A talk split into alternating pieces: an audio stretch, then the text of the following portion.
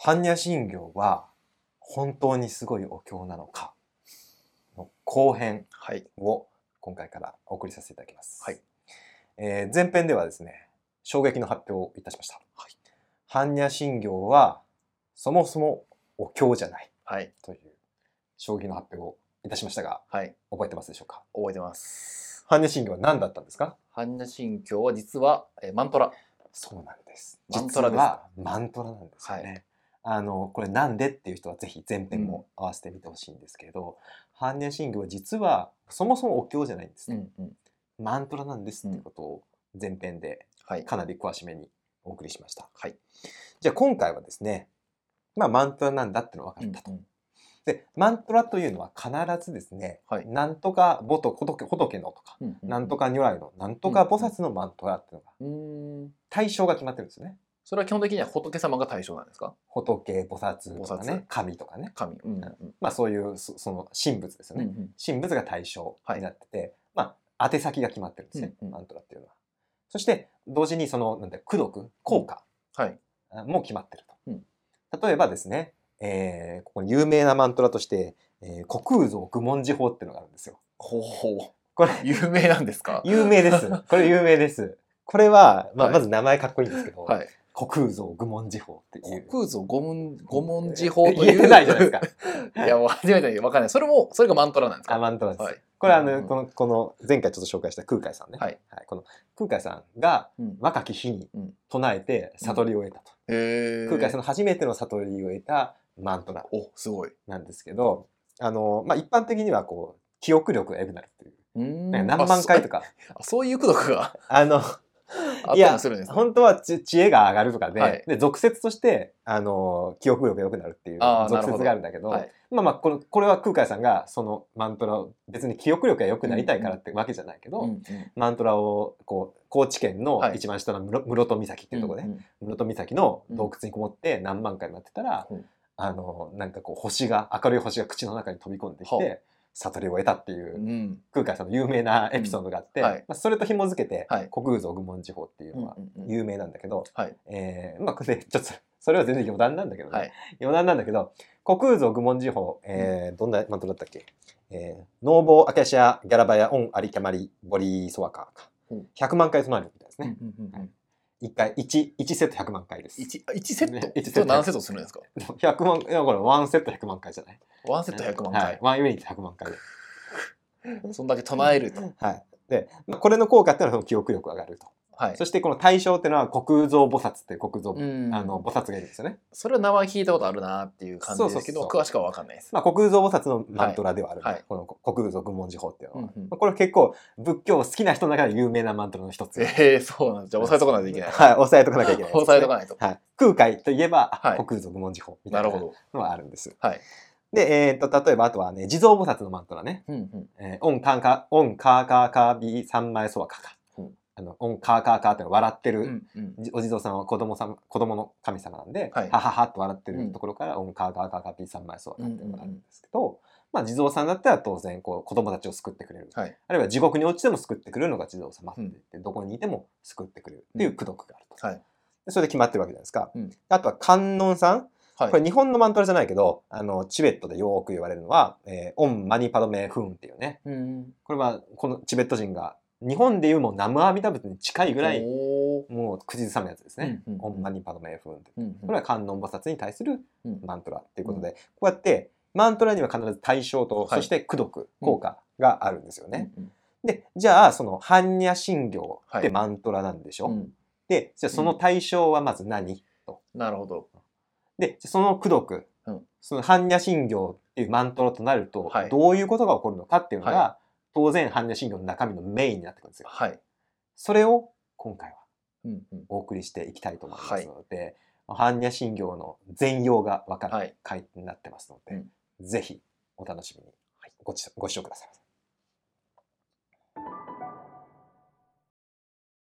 般若心経についてお送りしていますけどもはい中身に入る前にまずはですね「はい 般若心経般若心経」ってこの言ってる、はいこのタイトルタイトルタイトルの意味からちょっと、うんあの押さえていきたいとはいと思っております。えー正確なタイトルは、えー仏説うんマガハンニャハラ見た心経うんうんがあの正式なうんタイトルになってますうん。えー仏説はわかるよね。仏が解いたそう、仏が説いた。はいですね。で、えー次、マカってですね。うんマカ不思議とか言いますけど、マカってマカはどういう意味かわかりますなんかすごいみたいなイメージなかったああ、そうそうそうそうそう。すごい素晴らしいみたいなはいはいはいはい。意味だったかなと思うんですけど、はいはいはい。あの大体合ってますお。あのグレートって意味なんですけグレーどト、、あのマハーってところから来てうんみたいですね。マハマハラジャっていうと、あの聞いたことあると思うんですけど、神神様ですかいやいや、インドあ違のう王様で、あマハラジャっていうのが、はいあのいると思うんですけど、はいあれはあの大王のことをうんマハラジャっていうんですけど、おーまあ大です、基本的には。だかマハら、は大、マハは大とか、まあ大いなる、あるいはグレートみたいな、うんうん、まあすごいよっていう意味だと思ってください。はいまあ、この辺は簡単。うんそして、えー次が、えー、般若ですよね。マカハハンンニャ。般若の意味はわかりますか、ハンニャうんここからちょっと難しいですね。ハンニャは確か、はい知恵おおさすが仏教フェチですね。ありがとうございます。いいですね。知恵仏教リテラシーが高いよですね。し、はい。知恵です。知恵。えー、もともとはプラジュニャーというサンスクリップラジュニト語です。ただ、プラジュニャーとハンニャーってなんか遠いなって感じが音的うにん。すると思うんですけど、はい。これあのパンニャーってあのパーリ語、サンスクリット語のまあうん親戚で、うんあのパーリ語という言語がありますけど、はいえーそれではパンニャーって言うんですね。ハンニャ。へパンニャーお。プラジュニャー、プラジュニャーがなまってパンニャーになってる。パンニャーになってるんです。え。パンニャー、パンニャー、ハンニャーは結構近い感じがしますよね。それはなんかイメージつきますね。そうそうそうそう。だからまあ、この中国人が聞いた、この当時の人が聞いた言語っていうのは、まあこれに近い、うんパーリ語に近いような鉛あだったんじゃなないかと言われてます。うんうんうんだから、えー意味は、えー知恵、知恵。知恵です。で、えー大いなる知恵、ここまで。うんうんマカハンニ大いなる知ャまで行きましたね。はい。で、次、ハラミツですね。これ難しいですけどね。ハラミツがう、ん。なんだっけ、今めっちゃ騒動にしてます。本過当去の記憶を。本 当聞いたこと、まあ仏教好きな人だっそたう、らなんか聞い読んだこと覚えはあるんですでよしょうね。読んだ覚えはあるんですよ。六原密寺とかお寺の名前であはっいたりハラミするよタ、ねえ、ハラ、ハラミ、ハラミツ。原別原漢光字だとねハンニャ出てきますハラこれ難しいよ、と、なんか修行修行方あ法。あいい修行方法ねいい。ねいいね悪くうまないいっすか悪くない修行方法。あの大乗仏教、まあ、例えば、えー、テーラワーダ原始仏教でいう修行方法っていうのは、八正道って言いますようんうね、ん。八つの正しい道、はいこれがあの原始仏教の修行方法うんなんですけど、大乗仏教の修行方法っていうと六波羅蜜って言うんですうんうんうん。六つの波羅蜜、ハラミツ。はい、例えば不正とかね、はいニンニクうん我慢とかうんあるんですけど、うんその中に知恵原蜜っていうのがあって、へえ。知恵の修行っていうのがあるんです。まあ、それとは若干ニュアンスは違うんだけど、ここのね、ね。あの、パーラミターっていうのが元の原稿。ハ原ラミ蜜。タ。パーラミター。それは、えーまあ、大乗仏教の修行法という捉え方で、うんまあ、ざっくりは OK です。うんうんうん。ただ、まあ、厳密に言っていこうと思うんだけど、はいどんな修行法かは、修行法って言ってもわかんないし、うんどんなんかっていうと、えーこのパーラミターという言葉は、え2つの言葉に分かれるんです。うん。えーパーランとイタっていう、パーランタ。はい。まあ、これ、あの、2, 二節あるうちの1つね。はい。はい。パーランとイタに分かれると言われています。で、パーランっていうのは、えー向こう岸っていう、うんうんうん向こう岸、うん向こうへ、向こうへ。彼岸とかそういう意味です。あーはい、まあ、悟りの世界うとんか、うん。まあ、死後の世界を指したりもする、しますけども、うんまあ、ここでは悟りの世界でしょう。うん向こう岸に、えーパーラン板。板。板っていうのはどういう意味かっていうと、これちょっと面白いなと思うんだけど、うん日本語と一緒で、これは板。板って意味なんです。へえ。はいこれ偶元然、一緒なんですね偶然の、偶然の産物 ですえけえど、はいー。悲願に行った。はい。いっていうのが動詞で、うんえー、go って言うんですけど、うんこの ta ってつくと go になるんです。へ向こう岸に行ったみたいな過去分詞うんで行ったになるんえ。で。なるほど。だからこれで言うと、えー大いなる知恵でもって向こう岸に行くうん。ことみたいな。へえ。行く修行みたいなるなほど感じのニュアンスになります。で、一応、一応、今のがうん、大体公式というか、えー中国の理解、あるいはチベットの理解とか、うんまあ、結構、うん、なんて言うんだろうな、日本もそうだけど、うん伝統的には支持される理解なんですけど、うんもう一個説があって、もう一個は、えーパーラミとターに分かれる。パーラミタうんー。うんパーラミターっていうのが元々の言葉うんうんうんうで、んそれをパーラミで切っうんうてんターって。うんだから、行ったじゃない。なくて、後ろはターだけ。ターンになるんですね。はい。はい。で、これは、あの、パーラミっていうのは完成、パーフェクトとか、パーフェ,、うんパーフェクションっていう意味うなんんうです。ん。で、それに、ターっていうのは、なんとか性みたいへーな、なんとかのこととか、うんうんこの抽象名詞を作るうんあの語尾っていうんだけど、うんだから完成することとか、うんうん完。成性みたいうんうん。な意味。で、これだ、これの意味になると、えー例えば、大いなる知恵の完成うーん。みたいなニュアンスになるんです。うんうん。でこれはこれで、あの、なんていうか、研究者が研究していくと、うんあの、どうやらインドの最初の方はこの意味で作られてたっぽいっていうのはうーんある。んだけど、あるんだけど、あの、今、主流になってるのはさっきの行った方が、向こう岸に行った方が、その一つ目のはい。説明の方が、今、今は今というか今そうだね。今今は別にそのニュートラルな視点どっち取ってもいいんだけど、ああ、そうなんですね。伝統的うんうんなうん歴史的な感じ、解釈をすると、はい。前の、あの、東彼岸って言うんだけど、うん彼岸に到達する、うんうん。彼岸に行ったっていう意味が多い。多い。うんで、最初に言った通り修行法じゃん。だうんうん。から修行法だから完成って言っちゃうとはい。もう終わっちゃってるから、ああ、なるほど。でそれもあって、あの、結局大乗仏教の修行法法を、えーパーラミターっていううん。風になったから、うんうん修行法っていうあの意味を出すためには、うんどうしても向こう岸に行く、行くこととか、あ行く修行とかあ、のなるほど。あの意味的に合うじゃない。うんうん。だからこっちでまあ基本的にはと取ればいいと思う。はい。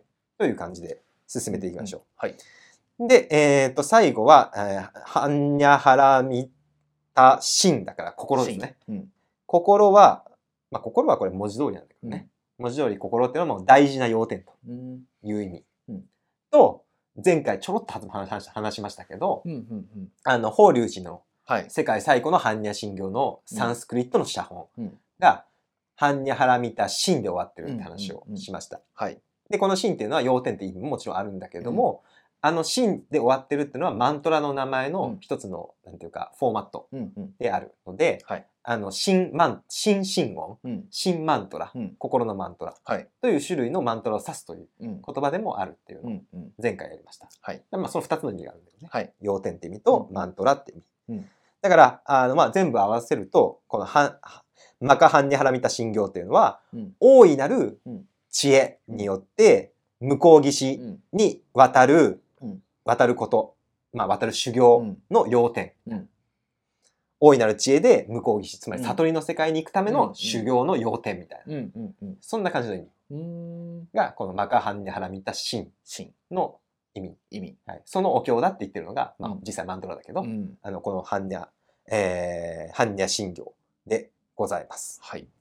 じゃあ、えー中身に入っていきたいと思いますけども、はい。で 1, 行目は漢字財宝うんう札んから始まります。ここでいきなり般若ハラミッタが出てきます。うん漢字財宝札行人般若ハラミタう字んうん。小剣豪雲海空っていうふうにうんうんうんうん。 1行目から般若ハラミッタが出てきて、、ハンニャハラミの修行をしてるところからスタートする。そうですこれ和訳すると、えー漢字財宝札観音さんですよね。はい。観音さんが、えー深い般若ハラミツという修行をしていた時に、うんうんうん。えー、五運は、まあ、五運の説明は後でしますけど、はい五運はすべて空だと見抜いたっていうのが1行目うんなんです。うん。だから1行目で、この修行、般若波羅蜜っていう修行をすると、どんな効果があるのかっていうのが、ああ、なるほど。そういう説明の文なんですね。そうなんです。説明をしてる、うんうん修行。修行をしてて、何が起こるかっていうのをいきなり最初にドンって出す。出すなるほ。ど。じゃあ、ハンニャハラミの修行をすれはば、い五運は五運はすべて空だ空と。である。はい空である。はいってことを知れますと。そう、いきなりキーワードが出てくるんですよ。おー般若波羅蜜と空っていうキーワードが、1行行目にバーンと出てくうるんんですよう。んうん。般若波羅蜜を修行すると全てが空だってことが分かるっていわかう効果が、効果が。はいこれがマントラの一つの効果うんうんうんうん。でもあるんですけど、はいまあ、効果が説明されるわけです。はい。で当然ごご運が何って話になっちゃうのね。 いきなりぎ。はい、ご運が何かって話になっちゃって、はいまあこれだけで一本取れちゃうんで、うん。深くは説明しないですけど、はい。まあ、まあちょっとまあ仏教基本クイズですよ、うん。直樹さんに。はい。はい、五ご運五運運クイズ。 ご運は何ですか、五運は、はい、5つあります。えーまずは体ですね。四季。はい四季はい。感覚。はい十。はい。その後、そこが、あれそうそあよかったわ。そう行あそう行式。行式。はあ、いよかったですよ。う。でも、こわ四季と十しかなんか感覚的には、なんか、理解はあんまりしてないです。式は体ですよね。うん十は感覚。うん残りの層、行式うん。はなんかよくわからんなっていう、あ、それはそれでいいと思いなんか感じがありま。ますすそれはそれでいいと思います。でその説明入ると沼なんで、でまた別エピソードで。 別エピソードでお送りしたいと思うんだけ別エピソードどで、お楽しみにということまあで。基本的に今、今は私はもう仏教初級クイズとしてつもりで出したんですよ。じゃあこの5つが抑えられてれば OK。四季、重層、行、四季っていうこの5つが言えたら、もうなんか普通にあのなんていうの漢字テスト合格ぐらいな感あ、じよ。かったです。なんで、はいよかったです。小学校低学年あの仏教テストに合 格してます。まずはそこクリアですね、じゃあ。はい。はいで、この式があの物質だとか、はいえー銃が感覚だとか言ってくと、もうややこしいん で、それはもう今度別エピソードでい、ぜひまた気になってリクエストが多くなったらそういう難しい説明もしそまうですすけど、ぜひ。ここではすごくざっくり言います。はい五運っていうのは、えー世界を指します。おー、この世界すべてを指します。この世界すべて。はい。うんしかも、えー外的な世界だけじゃなくて、内的な世界、うん心の中で起こる世界、精神世界も含めて、うん外部も内部の世界も全部含めて、五運っていうくくりをしてるんです。ほう、はい。すべてすべてだと思ってください。ということで全すか世界。全世界。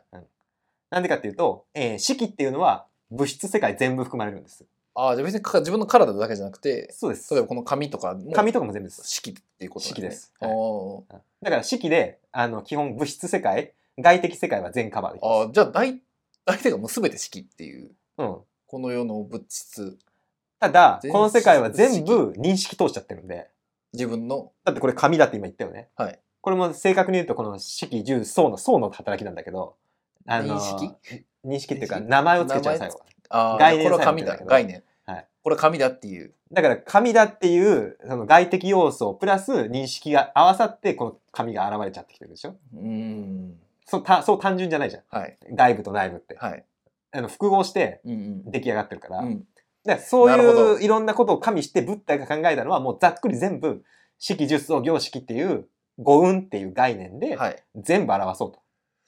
なるほど。はい。深いっすね。これは別々の話しないと。はい。こやればいは別エピソードでいきたいと思うんだけど、あの、なるほど。心身二元論とか哲学の話になってきちゃうんで、もうここでは触れなでいも。面白い部分ですね。はい。。面白いけ ど、今回は般若心経をはい楽しく扱おうっていうわか回りましなたんで、そこは触れないです。幸運はじゃあ、この全てはい。であると。はい。内的世界、外的世界全部ひっくるめたうん。この世のすべて。はいこの世のすべてが空だって言ってるんだと。うん。うん。うんその理解で今回はいいです。はい。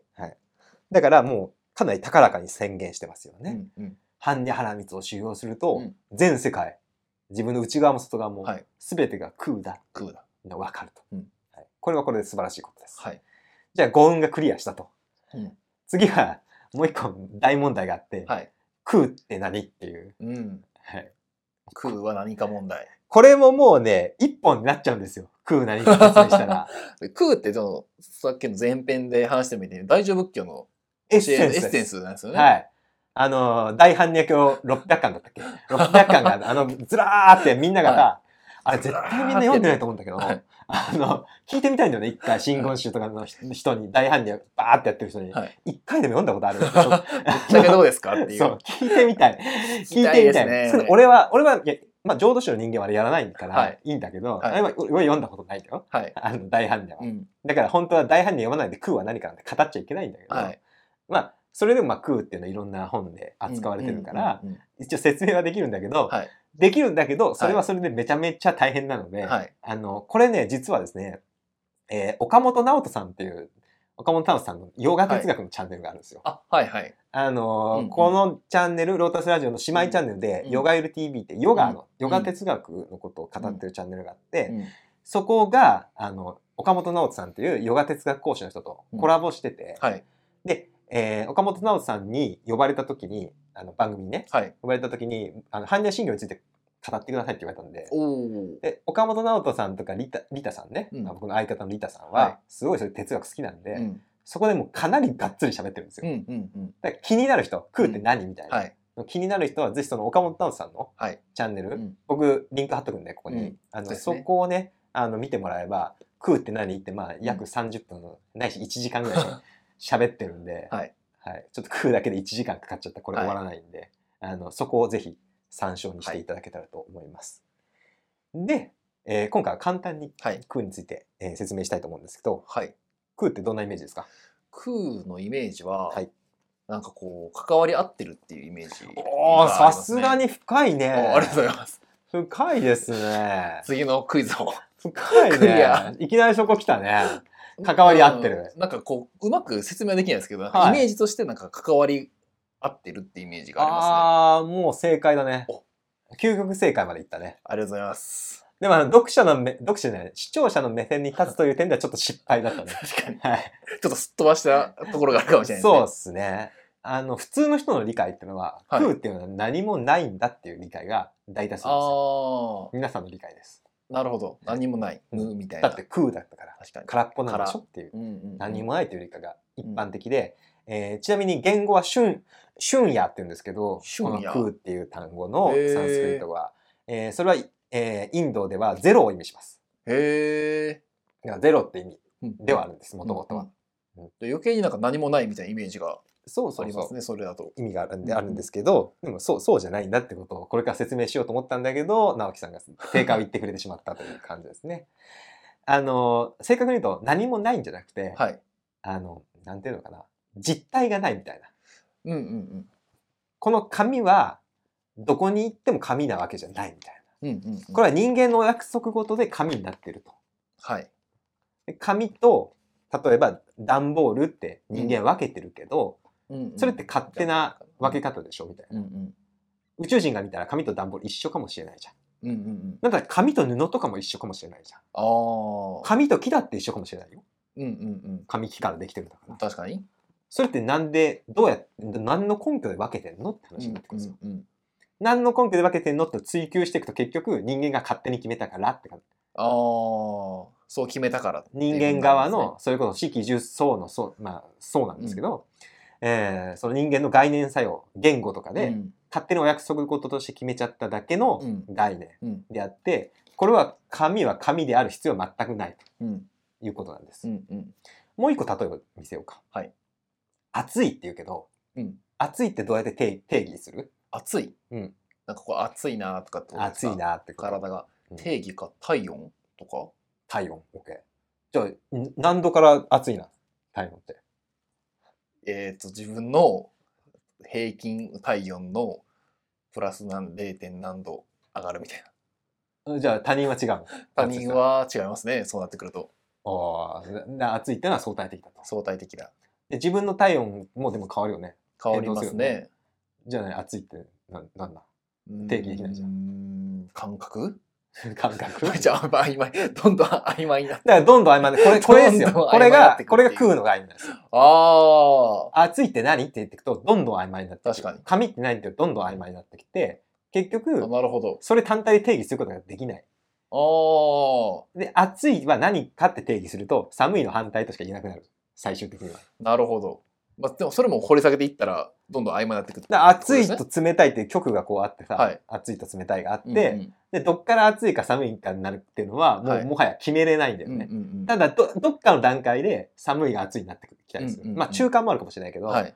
それってでも、なんていうか、寒いって領域があるから、この反対概念として、このぬるいとか中くらい。で、ぬい。るいがあるから、はいぬるいの反対概念として暑いっていうのがなるほど。あるだけで、はい。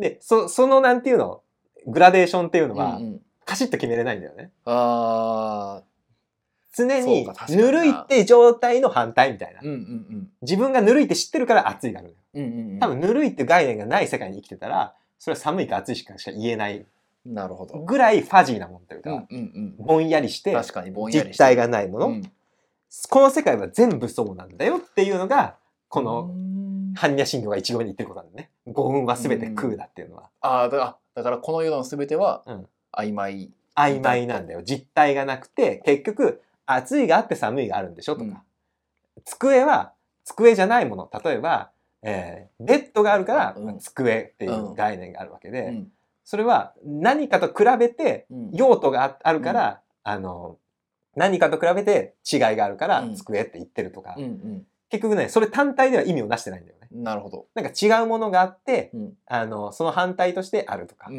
ん。区別するためにあるとか、うん全部そうなんだよ。こう調べていくと。うん。うんうん。で、これ実は西洋哲学にもめちゃくちゃ影響されてて、へえ。 20世紀の現代西洋哲学っていうのは、はいほとんどこの考え方をしてて、そうなんですか。まあ、そしこれこれこそ岡本直さんとかで喋ったんだけど、はいソシュールさんっていうのが、うんまあ、言語学者ではい構造主義っていう、まあ、うん本当に20世紀の、まあ、支配的になるような哲学流派を立てたんだけど、うんうん彼はもともとサンスクリットの研究者だからへえ。であの正直こう仏教学者とかから言わせると今頃構造主義ですかみたいな。ああ、じゃあもう今その20世紀になって出てきた西洋の哲学のさらに何百もう何千年前からこう言ってる。はい、リュージュとかがあるいはこの般若心経とか言ってる概念なんですへえ、よ面白い。この世の中っていうのは全部相対なんだよね、みたいうんうんう。なんその机はずっと机なわけじゃないとか、うんうんうん。暑いはずずっと暑いわけじゃないとか。例えば仏教すごい、そうなの、仏教すごいんですよ、 そそこは。今日すはごい。それはもうおもものすごい影響を与えてて、まはあ、だから今でも西洋世界で仏教を受け入れられるっていうのは、うんまあ、そういうところもあるんだよね。なるほど。やっぱりあの信仰とかではなかったから、うんうん哲学としてもかなり洗練されてたから、いまだに通じるっていうところがすごい。あるんですよ。面白い。はい、そうなんでうす。んだから、まあ、例えば今戦争がウクライナで起こってますけど、まあ、戦争でたくさんこう、ね、勝利した人うはんうん英雄と持ち上げられますと。うんでも対戦相手からしたらただの殺戮者ですうんかうら。んだから同じ人間が英雄にもあって殺戮者うにん。もなると、うん。さあ。だから英雄なんて概念ないでしょみたいな殺戮ああ。同じ人間が変わっちゃうんだからコロコロって、うんうだかんらそれも空なんですよ、うんうん。そうか。はいだから世の中全部そうなってるっていうのがここでなるほど。言いたっかったことなんたです、。でそれをもうちょっとコンパクトにギュッてまとめると、はい。えーその空っていうのはつまり縁起なんだって いうわまとめ方になって、はい。で、縁起は何かっていうと、直樹くんが一番最初に言ってくれた、なんて言いましたあ、関わり合ってる物事は関わり合ってる。そこに行ける行くんですよ。よ。なるほど。暑いは寒いと関わり合ってると。英雄は殺戮者と関わり合ってると。うんうんうんこの世の中は全部それで関わり合いによって、仮のものとして成り立ってるだけなんだと。うん。なるほど。それを、ポジティブな言葉で言うと縁起とか関わり合いっていうんです。ですネガティブな言葉で言うと空って言うんです。あ、ネガティブな言葉なんですか空って。だってゼロとかそういうニュアンスあだからね。あ。はなんか否定っぽい感じで言うと、い。否定的な立場で、この紙は紙じゃないよねとか、あ、なるほど。なない、ないんだ。なんもないんっだていうニュアンスで言う、と、空ってていいううニュニュアアンスだけど、立で場も、、紙は木と、紙は木と水と雲と関わり合ってますねって、ちょっとティクナパンさんなんですけど、確かに。そういう言い方をすると、関わり合いとか、縁起とか、インタービーイングだったり。でうもん。じ言ってること一緒でしょゃあその空と、じゃあ演技じゃのもう、意味としてはほとんど一緒っていうふうに。ね。ね、これは、その他、そういうのが出てくるかなと思って用意しましたよ、ここれです。さすが、ありがとうございます。リュージュ、リュージュ。リュージュさんです。はい、ナーガールジュナさん。ここの方がこの空の、その考え方専門を、家だと思ってください。空の専門家、リュージ ュさん。はい。はい。空の、空の最強。来ていただきまはしいた。と。空の今最回最強の人だと思ってください。はい。来ていただきました。はい。彼は、あの、主張があります。これ、仏教基本クイズです。ナーガールジュナのえーっ主と張。一番有名な本はいのタイトルは、えーっと、世修界史で論。も。おー、よかったはよい。し 今日中論調子いいっすよ。はい。世界史でも出てきました今ね。中論です、中論。あ、これ、この中村はじめ先生の流順には、あの、 はい。中論が入ってるんですけどね。はい収録されてます。あ、へはいえ。中論の中にこういう言葉があります。えー中論が縁起なるもの、それを我々は空性と呼ぶ。おお。はい、バッチリ言っちゃってます。じゃあ縁起はイコール空だと。縁起イコール空だ縁起イコール空と。はい、言っちゃってます。リュウジさんもリ言ュウジさんが言っちゃっってます。てはた。じゃあもう安心できます。い、だから私のこれ勝手な解説なんです。リュウジさんにもうガンガン乗ってます。なるほど。はあ、いよかったよかった。そうです。だから、あこれが空。なるほってことになります。はい。だからですね、えーっと、これが分かるとどうなんだって話になってくるんだけどど。、うんうん。はい。かなり、1行目で、1行目で来ちゃったね、かなりね。一行目だいぶディープになってきまし1たね。行目でだいぶ濃かっただいぶね。ディープです。いまやだあとでもまあ13行残ってるんですよね。いや、まあね、あとの13行はそう大した話ではないんだけあ、そうなんどで、すか。 2行目ぐらいまでが結構しんどいんだけど、ああの、まあ、これ、これだけで、あの、例えば、僕どういう本があったかな、般若、般若心経いろいろ本があるんだけど、般若心経講話とか、あ。はい。鎌田先生のうんうんこういう本があるけど、多分これだけでね100ページぐらいいっちゃってるんじゃないかな100ページはいかないにしてもはい数十ページ使ってるんだね多分ね、はいはい今の説明であ、今の説明ですか今の。だあって、だって5運と空でし そうですよょ。ね。 5運と空はでかいよ、やっ ぱり。どんだけ端折っても、やっぱり言葉がいるわ。確かに。言葉がいります。はい。 だから1行目のまとめをしましょう。はいとりあえず一行目、は、えー、般若心経の1行目は、えー、まあ、般若原光というですね、うん知恵によって向こう岸に渡るための修行ですね。はい悟りを得るための修行をしてると、うんこの全世界がうん空なんだと。うん全世界は、ただ単に、いろんなファクターがより集まってできてるだけで、うん仮により集まってできてるだけのもんなんだっはていいうことがうんわかるっていうことです。じゃあ、それがわかるとどうなのかっていうのが、次の1号に書いてます。えー、漢字財宝殺行人、般若波羅蜜多寺、小剣豪雲海空、道、一切空薬って続くんです。うんうんうん道一切空薬が次の。うんああの、次のフレーズは、ど一切空訳。はい。一切の苦薬を渡ることができる。おーつまり全ての苦しみや薬剤、うんまあ悪いことを乗り越えることができるんだとうんうんうん言ってるんです。全てが空だってわかると。おーこれわかるい意味がってことですか意味があってか、この論理わかるこの論理これ結構、これもガーンって飛躍してるんだけど、空ということが分かれば苦しみがはいなくなるってことですか、はい、苦しみがなくなるということを今おっしゃられてるんですね。おっしゃられてます。その神信教のハイ中ネで。シンガーの。それはなぜかっていうことですかこれ説明できますっていえうーかっ、と、普通に感覚レベルで、感覚レベルでいいんですよ理ね。屈レベルで。えー自分がないからほ自う。分がなくなるから。ほ う。また飛びますね。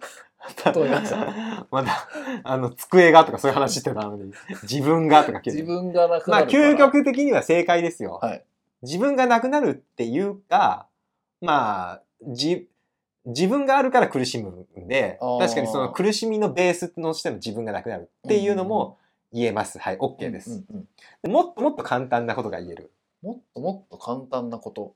なんでかっていうと、苦しみってあるよね。はい。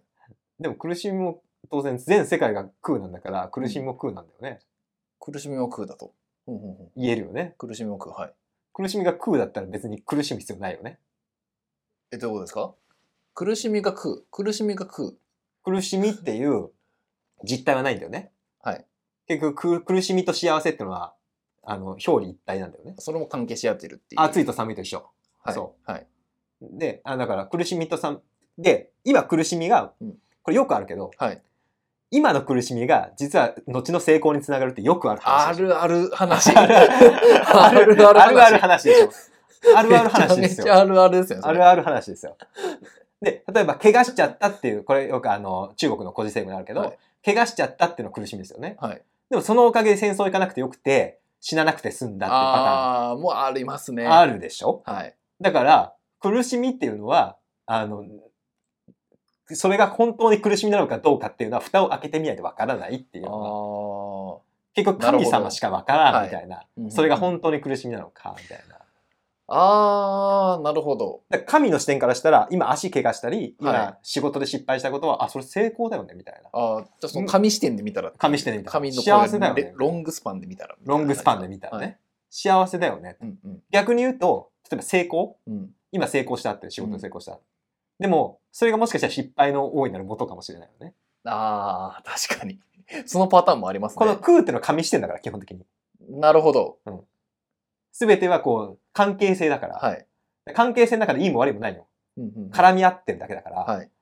それがどっちに転ぶかっていうのは、うんもう分からんとうんいうのが紙視点なのね。なるほ空どの視点。うんうんうん。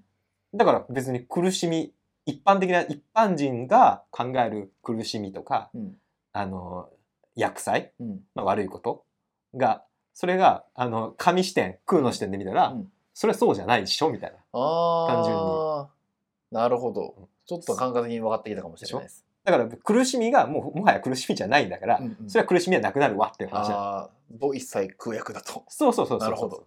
それは原理的にそうなんだよねうー。ん空、空、空っていうこの装置を使うと、苦しみも苦しみじゃなくなって、なるほど。逆に言うと幸せもなくなるんだ けどね。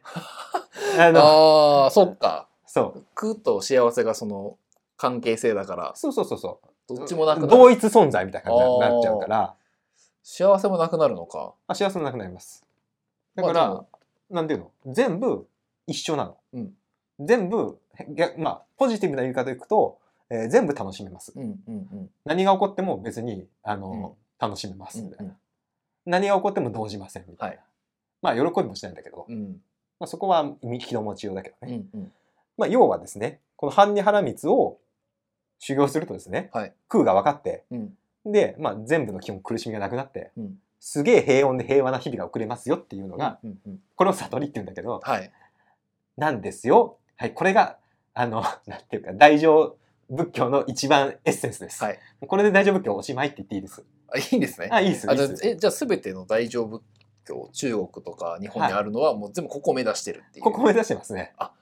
それは分かりやすくなりましたね、 はい、 それでいいって言ってくれれば安心しますね、まあちょっとと浄土教とかちょっとニュアンスが違うのはもちろんあるけども、まあもうちょっと言うと、この空とか、あの禅とかうん、は全部ここに集約しちゃうよね、おーじゃあまずここを押さえときはまず一旦そう、だからこのざっくり大乗般仏教で目指してるとこ若心経のこの第1行目をこの、このレベルで解説できたら、はい、まあもう、もう基本、 あの、大乗仏教ほとんど分かってるんじゃないですか、みたいな。ちょっと抑えよう これは抑えようって気持ちになってきますねかか感じになるよね。はいはい。はい。なります。分でか、ったこれはななんとなく理屈の上で分かったね。はいわかりますう今ん言ってるの理屈の上はで理屈の上で理す。屈もう体感としては別体感としてしてはめちゃくちゃ難しいというか、正直そんな私私だだってできたら悟りってことですもんねそうなんです。それでつまきりたらもう悟りなんうで、んあの体感としては全く別の話ね。ただ話として理論上理論みたとしていってこな、とねはい、理論上こうなるよねみたいうんな。それはみんなわかるよねって話。そそれは今 OK になりまはしたい、これが大乗仏教のまあもう根本理論だと思って、根本理論です。でで以後ですねうんこれ根本理論だっていうんでうんあの全適用できるんです。うんこれ以後いろいろありますよね。般若心経って続きますよね。ああ、文章が、文章がはい。あの生まれ風潮風滅とかね、はい。生まれもなく滅することもなくうんうん汚れもなく清らかさもあないとかでー空の中には、えー、なんだろう現に理絶心にって感覚もないとか、うんうんずーっと続くんだけど、うんこれ全部同じこと言ってる全部同じこと言ってるんですか全部空だっつってんのああ、それをなんか細かく言ってるだけみたいな感そうじそうですかそう。何見ても空でしょみたいな。あ で、具体例上げてるだけなの。あ。ははなるほどうん。綺麗もないと。そう。汚れてるもないと。で、1号目と一緒。そう全だろう世界が空だろって言ってるのあとー、反、反、反復というか、なるほど。あの、より具体的に言ってるだけの話で、うーん基本、もう半分以上これの繰り返しだと思って。じゃあもう、言いたいことは最初に終わってるってことあ、終わってます、終ねわってます。に1はい行で終わ、一行完結です。うんうん一個だけね、一個だけ押さえ、押さえとかなきゃいけないことがあってうん。、はい。ちょっとこう引っかかるって難しいことがあって、うんはいこれがなんですけど、はい。 2行目のうん、四季風い空、空風い四季、四季即税空、空即税四季。うん。これゆめっちゃ有名なフレーズですね。うん空即税四季ってやつですね。うん有名ですよね。はい。四季。物質世界ははい。空に他ならないと。うん空も、まあ空、空も、うん空ってまあえ縁起ね。はい関わり合いうもん、四季、物質世界に他他ならない。うんそれ同じこと言うんです。うん物質世界はそのまま空であると、うん空はそのまま物質世界であるっていう、うんちょっとわけわからんことを言い出す、うんうんうん。ここが難しいんでここでもう本一冊が使っちゃうんですよ、うわ、一冊使えるんですね、ここで。難しいんで、はいここもですね岡本直人さん直人さんのところでかなりがっつり喋ってるおこれは1時間いってるんじゃないかなーなるほはど。じゃあ、気になる人はそっちまだいチェックそっちをチェックしてほしいんだけど、ね、ここではもうもうもうもうまとめてはい。まとめてはい。言いたいと思うんですけど、うんこれは簡単に言っちゃうとですね、えーさっき言いました、うんえー机とか椅子とか全部空なんですよねはい。暑いとか寒いとか、全部空っていうか、あの全部ただの関係性の中にしかない、うん。実体はないって話をしました、はい。えーでそれを修行するんですよね半に腹滅で,、うんはい、で全部インタービーイングだとはい。いう全てが関わり合ってるんだっていうこう全てを見ていく修行をするわけです、修行していくこの段階が四季は空に他ならずうん。とか、四季はそのまま空である。うんというのはこの修行の段階の認識を指しています。えー、修行の段階なんですね。段階です。お修行の段階というか、まあ修行が終わるか終わらないかぐらいの段階だと思ってください。い。で、この、それをくるっと反対して、空は四季に他ならず、うん。空はそのまま四季であるっていうのは、うん、これはもう悟った人の悟り目線なんです。ほうほうほなんでかっていうと、悟り目線で言えば、悟った人はもう、この紙見ても紙だと思わないんですよ。関わり合いが見えるから。もうこれはななんか、ファクターのこう集積にしか見えないんですよ。うんうんうん。超人というか神的な人だと。はいはい。悟った人だと。はいだって実質そうじゃん。こう原子の寄り集めでしょ、うんうんうんうん。原子の寄り集まりはい。をただみんな紙って呼んでるだけなんで、うんもうなんていうの変、変な話、原子の、原子、原子の寄り集まりとエネルギーの集積にしか見えないみたいな。悟った人は。悟った人は。はい。なんか、あの、マトリックスの世界みたいな感じの、はマトリックスの、こう、超高度な世界みたいな、そういうふうに見えちゃうってことですね。見ええちゃうってことです。でそうなるとそそうなると、うなると、もう、空はそのまま式であるっていうのがあ、そういうこと です。そうそうそうそう。もう世界、あ空、ー空の世界がもうそのままリアル世界がそう見えてる。分子の世界に見えるみたいな。物理法則しか見えてないみたいな。なるほど。はあ、い、そういう意味合いなんですね。そういう意味なんですよ。そっか。そうなんですよ。それが、この、あの、行に書かれて非常に分かりにくい。確かに、これは、こういう説明機かはよくわからないですね。そうなんです。だから一般人が修行した目線と、悟った後の人が見る目線っていう二つがここにギュッてこああ、なるほどう、。寄り集まってて。悟る前の目線が、悟る前の目線は椅子、色即椅子は空だよねとか。えっ、と、四季風意空、これ、これ。色風意空、うん。あるいは、四季即税空。色即税空。はい。まあ、2回繰り返してるんですよ。四季風意空、四季は空に他ならず。空風意四季。空は四季に他ならず。うん。これ、ワンセットね。うんで次の四季即税空。これ、全く同じこと言って。はい四季風意空と全く一緒。うん。うん四季イコール空ですよっていうのが2回目。うんで、次も空即税式。空イコール式ですよ。これも2回目。はい。だからもう、もうちょっと削っちゃうと、式風意空、空風意式だけでいいわ。だけでいいんですね。だけでいい。おーで、式風意空前半部は、これは、えー修行者の目線。あーさっき話したみたいに、この紙は一個ずつ、空じゃないんだよっていうその通りこう今紐解いてってるみたいな作業をしているのがこしのてる前が半部その分前ってこ半と部ですね。分。そう、前半部分。なるほどなるほど前半部分まだ紙ってちゃんと認識できてる状態。なるほどうん。あ OK 紙と OK か、です直樹とはいか、自分とはか、い。まだその一般人常識がある段は階い。。OK です OK です。で、ひ後ろに行っちゃった空風意識はもう一般人常識超えちゃってる世界。ああ、なるほど。でも空がベースというか、もう空、はい、もう空がなんかもう分かりきっちゃって空にしか見えなもい。うファクターと、フ。ァクターと関係性しか見えない状態。ああ、なるほど、はいそういうことだったのか。もう椅子とか認識してないですね。この段この段階に行くと。 なるほど。っていう二つの、あの、あ二つのなんて言うんだろう。目線というか、時間的経過が実はあって、へえ。これだけちょとっとね、すごい難しいのをぶち込んでるんですよ。難しいですね。解説とかないと。難しいですね。何回これもは、何回も喋って、やっとなんかなんとなく喋れるようにな った。何回も自分で喋りながこら、あれすごいなれみたいな感じで思いながら言ってたんですけど、これもでもこの立川先生のこのはい。仏教史読んでもらうと、はいあのこれ詳しく書いてるんで、こへのー説明もわかりやすいです。はい、はい、じゃあこれで直樹君はもう大乗仏教の全てをマスターしたとはい。言ってありがとううございまごす。 30分で30分でマスタ全ー。てマスターしましたね。で、こっからなんですけどうん、ちょっともう時間もあれなんで、はい。最後に、この否定、ずっと食う、全部食う、全部食う、全部食うって言っていく般若心経がですね、はい。コロッと変わるほう点があるんですうよん。コロッと変わる点があって、それがちょっとかなり後半にあるんですけど、へ後半に、あの、弘法大サッタ、えー、般若ハラミータっていうのがあってでーすね、うんうんうんこれはあの日本語訳すると、だから菩薩たちを般若ハラミツを頼れっていうおうのが来るんですうよ。んうんいきなり、全部食うだ、全部食うだ、全部食うだってう言んって、うんうんはい、机もない、うんあの、机もない、椅子もない、うんえーこの、感覚もない、はい、なんもない、ない、ない、みたいなう、んうんが続いてたら、急にですね、菩薩たちを般若般若原光を頼れ、みたいな、っほう。て言い出すんですよ。うんうんうん。あれみたいな。何急に頼れ、みたいな。うんなんか全部空だって言って、ほう否定していく、逆に頼っちゃいけない感じのプロセスじゃないですか。うんうんうん。でも何事も相対的なんだから、はい頼るなっていう感じだよ、むしろ。うんうんうん。神とか認識もうん人間っていう認識も、うん英雄っていう認識も全部こう相対的なものだから、何も頼れないよっていうのが空の教えじゃないですか。はい。が急に頼れっていうメッセージを打ち出すんですよ、うん。うん。後半。はい。でこの頼れっつうのは何なのか頼れっていうか何なのか。何頼ればいいのっていうのが、はい般若心経の後半のメインポイントに来るんです。へで、それが実はマントラの対象でもあるんです。え。へえ。それはね、かなりね、びっくりしますよ。おお。何に頼れって言って、え、それに頼るのみたいな。へええ。あ、さっきまでの前半部の、あれは何だったみたい な感じの、そんなに大転換するんなですかんでオチ感というかね、